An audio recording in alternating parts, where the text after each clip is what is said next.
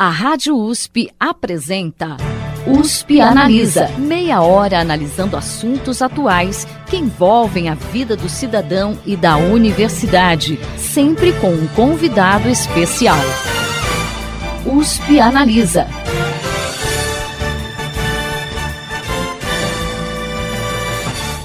Partir de agosto entra em vigor a Lei Geral de Proteção de Dados, que vai estabelecer uma série de regras para a coleta e tratamento de informações de pessoas por empresas. Mas o que muda na prática para os cidadãos, para as próprias empresas e para o governo com a aplicação dessa lei? E por que é tão importante proteger os nossos dados? Para esclarecer essas dúvidas, o USP Analisa exibe a partir de hoje um especial em dois programas com a professora da Faculdade de Direito de Ribeirão Preto da USP, Cíntia Rosa Pereira de Lima, e com o professor do Departamento de Computação da Faculdade de Filosofia, Ciências e Letras de Ribeirão Preto da USP, Evandro Eduardo Seron Ruiz. Muito obrigada, Thaís, agradeço e cumprimento todos os nossos espectadores. Oh, muito obrigado, Thaís, pelo convite, agradeço o IEA Ótimo, obrigado. Para a gente começar, hoje em dia a gente ouve muito sobre a importância da proteção dos nossos dados. Afinal, de que informações exatamente a gente está falando e por que razão é tão importante assim preservá-las?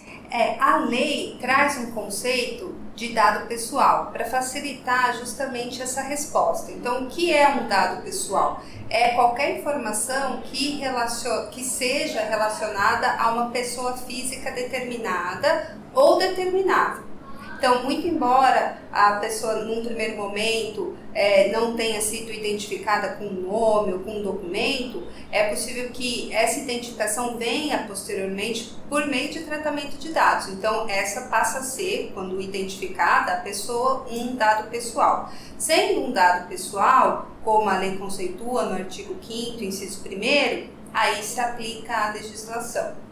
E existem alguns conteúdos na internet que são gratuitos desde que a pessoa preencha um formulário com seus dados. É, por que, que essas informações interessam tanto às empresas a ponto delas disponibilizarem, por exemplo, softwares, e-books, enfim, outros conteúdos sem custo financeiro para essas pessoas? É, essa pergunta é muito interessante, porque a gente costuma até é, enfatizar que não existe almoço grátis, né? there's no free lunch. Então, se é, esse provedor de aplicação é, disponibiliza gratuitamente esse conteúdo, com base nas informações coletadas, é porque justamente a remuneração vem por meio desse tratamento de dados. Muitas vezes com o objetivo de estabelecer um marketing direcionado, um marketing comportamental. Então, atualmente, a sociedade informacional, como é caracterizada, ela traz a característica de que a informação é o valor em si mesmo, é o maior valor. Então, muitas dessas empresas começaram com um dólar, então, assim, não tinha nenhum valor expressivo, mas essas empresas, provedores de aplicação, que têm um volume de informação muito grande, representam um poder nessa sociedade informacional. Então, justamente para tentar reequilibrar esses interesses do mercado, nesse contexto que a gente fala em monetização dos dados pessoais, porque são os dados pessoais monetizados que acabam representando um lucro para essas empresas, dado o poder do controle informacional que elas detêm. Então, para tentar reequilibrar esses interesses de um lado, a proteção do ser humano, o desenvolvimento do ser humano, que é um direito humano, é, e de outro lado também o lucro, que é lícito, legítimo. Então, para tentar reequilibrar esses interesses, que é necessária uma lei geral de proteção de dados pessoais para estabelecer é, a priori quais são os princípios, regras do tratamento, coleta, tratamento, armazenamento de dados pessoais é, e a utilização desses dados. Eu queria Thais, eu queria colocar dois exemplos aqui que eu acho que elucidam bem o que a professora Cíntia falou. É, uma referente a essa última pergunta, né? Por exemplo, hoje a gente tem grandes é, atacadistas, é, grandes vendedores, é, é, grandes empresas que fazem shows, por exemplo, né? Que agregam um conjunto de dados muito grande de uma parte sensível da, da, da população. Não que necessariamente o dado só em si seja sensível, Obviamente, sim, o número do cartão de crédito, o endereço, onde vai entregar esse convite, essa mercadoria, tudo, né? Mas o conjunto dos dados monta um perfil da pessoa. E o perfil pode ser a sua vida, né? Os seus, todos, o conjunto dos seus dados, o que você faz no dia a dia, qual a sua preferência musical, é, partidária, enfim, né? Uma série de. Come. É, o que você come, né? A sua, seus atos até, né? Assim, a, o gênero, que hoje em dia virou um assunto muito sensível, né?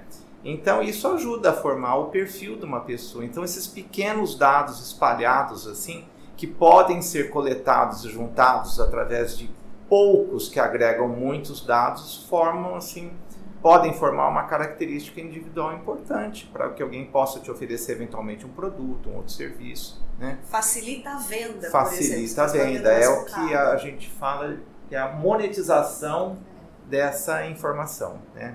E, Thaís, eu também queria recordar a primeira questão sobre uma empresa, grande provedora na época de, de internet nos Estados Unidos. Essa empresa se chama Wall, se chamava Wall, não sei se ainda existe na verdade e ela publicou uma relação de perguntas, as quais as pessoas entravam no site e faziam perguntas, porque funcionava tipo um Google, assim, né? E um jornalista, na época trabalhava no New York Times, com base na pergunta que foi feita e que foi publicada, ele conseguiu resgatar a identidade daquela pessoa. E ficou um, um caso assim emblemático, foi na justiça e o pessoal queria reparação de danos por ser reidentificado, né? A pessoa, eles entraram num acordo, ninguém sabe ao certo quanto foi, mas estima-se que custou muito caro para a empresa que publicou os dados. Então, assim, é uma demonstração como apenas uma pergunta que a gente faz, na época a pessoa queria comprar um gato, é, pode ser suficiente para reidentificar a pessoa, né? para a gente ter uma noção do que pode ser a sensibilidade é, do dado, dependendo do contexto com que você publica, porque tinham outras informações acessórias, mais ou menos da localidade, não exata, mas da provável localidade daquela pergunta, e aí você fazendo associação de dados, você consegue determinar a pessoa, que é o que a Cintia comentou, a pessoa determinada ou a ser determinada, né? Hoje a gente tem a questão das redes sociais, né, professor? Que, que, que Quando a gente muito, conecta né? em alguns aplicativos com as redes sociais, às vezes eles conseguem ter acesso, ter o né? Nosso perfil, né? Nosso perfil. E a gente estava falando em relação a dados, né? A gente sempre pensa em dados aí, de repente, como número de CPF, nome completo, né, entre outros. É, além desses dados, a lei, de a lei Geral de Proteção de Dados tem uma categoria de informações chamada dados sensíveis. Que tipo de informações estão inclusas nessa categoria e por que, que há essa distinção? Então, dados sensíveis, é, é, eu acho que são dados que a gente ainda vai conseguir classificá-los como dados sensíveis ao longo da, da, evolução nossa no assunto, né? Mas hoje você pode colocar dados sensíveis, por exemplo, como a preferência partidária de uma pessoa, a preferência sexual daquela pessoa, né? Dados assim são chamados de dados sensíveis. Isso, a, a lei traz um conceito no, no mesmo artigo 5 inciso segundo do que seria dado pessoal sensível. E a lei coloca que seria a informação que identifica a origem racial, étnica, convicção religiosa, opinião política, filiação a sindicato ou a organização de caráter religioso, filosófico ou político, Uh, também são considerados dados sensíveis as informações relacionadas à saúde, à vida sexual, o dado genético ou biométrico. Então, muitas empresas, condomínios, é utilizam biometria, né? e esse é um dado sensível. Portanto, o cuidado no tratamento desse dado é, tem que ser maior, o consentimento tem que ser expresso, informado para uma finalidade determinada, né? e depois esses dados têm que ser excluídos após a, o tratamento, o término do tratamento. Que a gente pensa assim, por exemplo, o nome, às vezes você tem duas ou mais pessoas com o mesmo nome, mas a biometria, a biometria por exemplo, é uma coisa que identifica muitas vezes a pessoa. é única. É, é. Então, por isso que precisa de um cuidado maior com esses dados. E porque geralmente esses dados sensíveis, eles podem gerar é, algum tipo de preconceito, perseguição, né, em razão, por exemplo, da convicção religiosa, filiação partidária. Então, é para evitar que um tratamento de dados com a finalidade de é, exclusão. exclusão, a lei traz um rigor, não só a lei brasileira, mas também em outros países. E a gente tem que destacar, como o professor Evandro tinha colocado há pouco, que é, a gente fala em dado pessoal, e dado pessoal sensível. Mas às vezes um dado pessoal, como o CPF, que não revela em si a orientação sexual, origem étnica, mas ele relacionado com outras informações, ele pode vir a identificar essas características sensíveis, como origem racial, étnica, convicção religiosa, partidária. E aí a gente fala em tratamento sensível de dados pessoais. Então essa prática também vai ser provavelmente coibida pelas empresas porque é resulta em um dado sensível. Muito embora o dado em si seja um dado pessoal, geral, mas o tratamento sensível dessas informações conjugadas, como o professor Evandro comentou aqui, revela uma informação sensível da vida da pessoa e aí é, o tratamento é mais rigoroso. E dentro da ciência da computação, é, a gente está falando bastante aqui né, de tratamento de dados. Né? Dentro da ciência da computação, quais são as técnicas mais utilizadas para tornar os dados anônimos, é, como uma forma de proteger o usuário? Eu acho que a maneira da gente ver mais simples assim tem um conjunto de técnicas que a gente chama técnicas de generalização. Essas técnicas procuram assim de uma certa forma, borrar o dado do, da, da, pessoa. Um exemplo seria a data de, de nascimento. Ao invés de a gente revelar o dia, o mês e o ano, a gente poderia identificar ah, a pessoa nasceu, por exemplo, na década de 90, ou ser um pouco mais específico, entre 90 e 95. Para muitos efeitos estatísticos, a gente já tem uma ideia da idade daquela pessoa, se é um jovem, se é uma pessoa mais velha, né? E, e e com esse dado você pode redirecionar um produto, redirecionar um serviço, alguma coisa assim. Mas você não necessariamente identifica aquela pessoa, né? Esse é um tipo de técnica. A gente também tem um outro tipo de técnica que a gente chama assim, no geral, de aleatorização, né? Então você gera pequenos ruídos, pequenos artefatos no conjunto de dados que a pessoa tem, por exemplo, voltando ao assunto da, da data de nascimento. A gente sabe que a pessoa nasceu em 1982. Aí você joga um ruído naqueles dados e você acrescenta dois anos para um, três anos para o outro. Alguma coisa assim que mascara esse identificador que pode ser um identificador único, né? Eu queria resgatar um pouco essa a, a resposta da professora Cíntia nesse sentido, que às vezes a gente pensa, ah, mas é só a minha data de nascimento que ele pediu, é só o meu telefone, é só o meu CPF, é só o meu nome.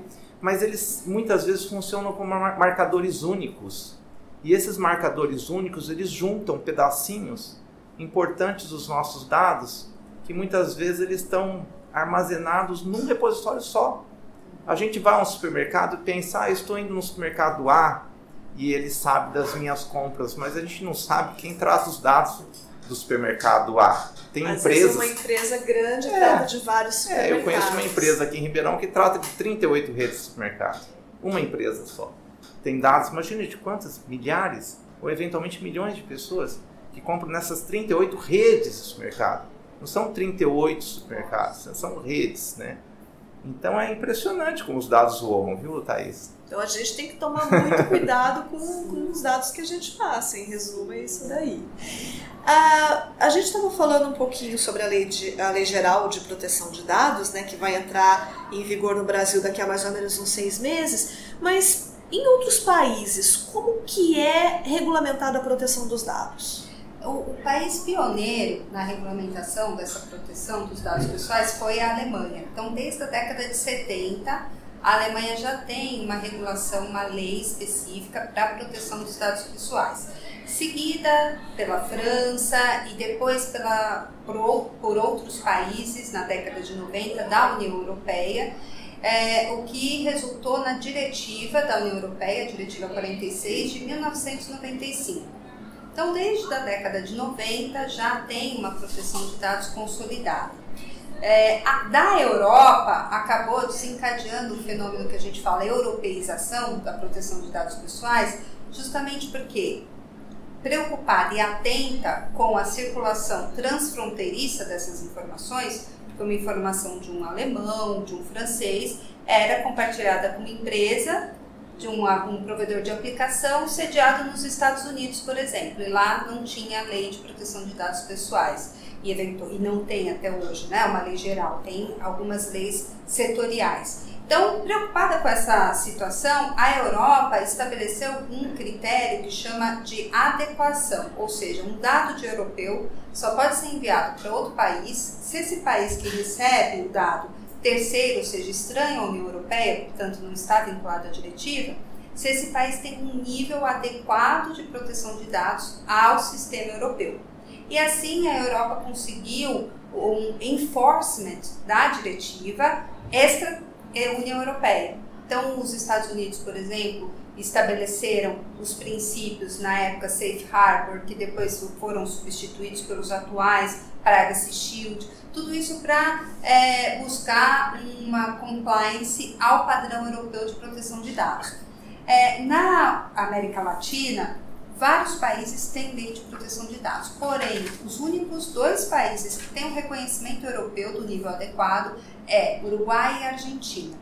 Então, eles têm um órgão independente que fiscaliza o cumprimento da lei, é, tem um sistema de punição na área administrativa, é, um sistema de reparação civil, caso ocorram danos aos titulares de dados. Então, na América Latina, só esses dois países. E, e agora o Brasil, que a gente espera que logo tenha, obtenha esse reconhecimento de adequação ao é, padrão europeu de proteção de dados e assim as empresas brasileiras possam receber dados de europeus.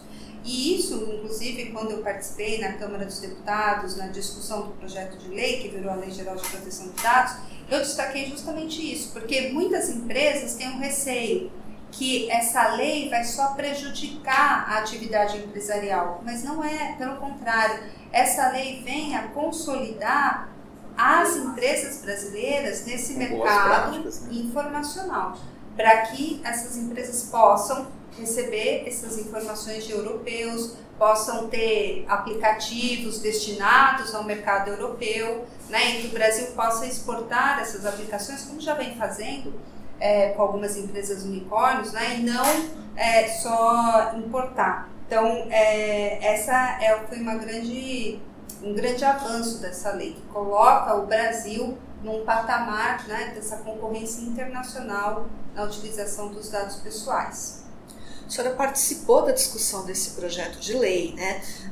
Essa lei ela foi baseada é, em alguma em alguma lei internacional? Qual, qual foi a, a, a base dela? Sim, então, a, é, como eu disse há pouco, a diretiva na década de 90 em que a web foi consolidada, Exato. então muita coisa mudou depois dessa diretiva ter sido aprovada. E aí, mesmo a União Europeia já discutiu uma reforma dessa diretiva de proteção de dados, porque a web viabiliza um tratamento de dados pessoais em massa que a diretiva não previu.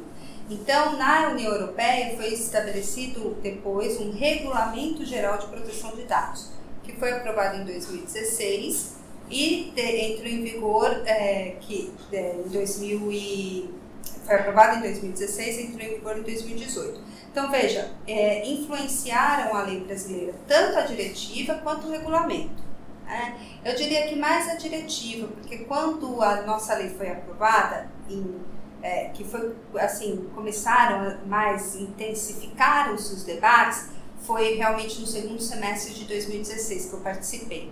E aí o regulamento geral já estava aprovado, mas o nosso texto também já estava aprovado, já estava sendo debatido.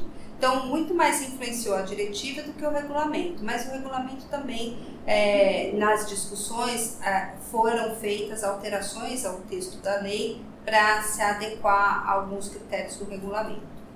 Na prática, a lei entrando em vigor, o que, que muda para a sociedade, né, pensando aí tanto do ponto de vista do indivíduo quanto das empresas. Das empresas, você até mencionou né, que o pessoal tem um pouquinho aí de preconceito em relação à lei, mas na verdade vai ser uma coisa positiva, né? O que, que, o que, que vai mudar, assim, que a gente pode esperar? Olha, eu, eu respondendo assim, nós realizamos um, um, congresso recente, foi agora em outubro, né? Em novembro, é, em novembro, começo de novembro, um congresso teve uma participação grande é, de pessoas não só do Brasil como do exterior, né, em muitas empresas. E nós pudemos conversar com várias empresas e eu percebo que tem uma, um interesse, um conhecimento da lei e, uma, e já uma, uma, uma indicação de métodos, eles já estão preocupados, já estão atuando para quando chegar a lei, agora em, em agosto, eles estarem assim, satisfazendo os requisitos da lei. Então eu percebo uma movimentação grande nesse sentido por parte da, das empresas. É, eu acho que por parte dos indivíduos, assim, da sociedade, eu acho que a gente precisa um pouco de mais informação e um pouco de educação no sentido de explicar quais são os benefícios da lei, o que, que a gente precisa ficar atento na hora de revelar os nossos dados, né? Como a gente precisa se comportar quando a gente começar a ler esses documentos em que a gente expressa o desejo de compartilhar esses dados por algum um tempo determinado, né? Porque é assim que a lei vai determinar que a gente pode sim é, fornecer os nossos dados por um período específico e por uma finalidade assim determinada, né? Como um contrato né, de adesão ao serviço da empresa. Coisa que a gente costumariamente não lê. A gente tem lá vários serviços, aplicativos todos na web, no celular, e a gente passa por cima logo dessas. É e vai lá no concordo e clica no concordo e mal sabe o que está acontecendo lá. Né? De vez em quando tem uns sustos, como aquele aplicativo de foto, que a gente. e que chama atenção, mas eu acho que a partir de agora a gente vai ter que ficar um pouco mais atento. Eu acho uma, assim, uma, uma a lei veio para contribuir com o nosso nível de atenção, nosso nível de educação diante dessa situação nova. Então, assim, eu vejo com bons olhos um futuro aí com mais educação para todos diante da nova lei. É, complementando, uh, a própria Autoridade Nacional de Proteção de Dados, que em num primeiro momento não foi criada pela lei, 13.709, porque o presidente vetou, e depois esse órgão foi criado pela medida provisória 869, convertida em lei pela Lei 13.853, de 8 de julho de 2019. Um órgão é, que faz parte dessa autoridade nacional é o Conselho Nacional de Proteção de Dados e Privacidade. E a própria lei fala que um, uh, é competência desse órgão, do Conselho, é, elaborar estudos, realizar debates e audiências públicas sobre a proteção de dados, disseminar o conhecimento sobre a proteção de dados pessoais e da privacidade à população em geral. Então, esse órgão ele não vem só para punir, só para regular o mercado, estabelecer mais regras. Não, ele vem também para preparar a sociedade brasileira para essa mudança de comportamento, que é uma mudança cultural. É, a gente vê no Brasil há uma super exposição nas redes sociais, né, nos, nos jogos de futebol, as partidas, né, Galvão, Filma Eu, todo mundo quer essa exposição. É, então, agora a gente vai passar por uma mudança cultural da sociedade brasileira e essa função do Conselho Nacional de Proteção de Dados vai ser importantíssima. Conscientizar a população de uma forma geral e as empresas também dos riscos. Né? Então, tem várias pesquisas né, sobre os problemas de não ler os termos e condições de uso. E tem alguns exemplos sintomáticos. Né? Tem, por exemplo, de uma cláusula num software, num jogo de videogame, e que a pessoa concordava, ela vendia a alma à empresa ao instalar é, o, o programa. Aí ninguém falou nada, ninguém questionou essa cláusula. Né? Depois de alguns anos alguém questionou. E tinha é, outra empresa que fez um teste, uma empresa inglesa que fez um teste e ela colocou uma recompensa é, caso você lesse esse contrato, então você chegou nessa cláusula, você tem direito a duas mil liras, eu não sei exatamente o valor, mas duas mil liras de recompensa por ter lido totalmente os termos e condições de uso. E somente, acho que foram duas pessoas, e foram pouquíssimas, assim, que foram resgatar os prêmios. Então, realmente, assim, ninguém lê né, esses termos e condições de uso. E o que é, revela para gente a necessidade de alternativas a esses textos longos, é o que a gente espera que também a ciência da computação. É, através de, de mecanismos de uma interação com o usuário é mais fácil e mais factível, né? Porque aquele contrato, por vezes, pode parecer enfadonho ler, mas se ele aparecer numa forma, por exemplo, pictórica, ou num áudio, ou dividido em partes, com algum, uma ilustração, em que você calmamente possa ler aqueles termos e, e, e ser orientado né, sobre o assunto, talvez seja mais é, viável para a gente aceitar e aceitar com mais tranquilidade aqueles dados que você está fornecendo. Bom, o nosso tempo infelizmente chegou ao final, mas o USP Analisa volta na próxima semana para falar novamente sobre a Lei Geral de Proteção de Dados com a professora da Faculdade de Direito de Ribeirão Preto da USP, Cíntia Rosa Pereira de Lima, e o professor do Departamento de Computação da Faculdade de Filosofia, Ciências e Letras de Ribeirão Preto da USP, Evandro Eduardo Seron Ruiz. O programa de hoje fica por aqui. Até a próxima semana.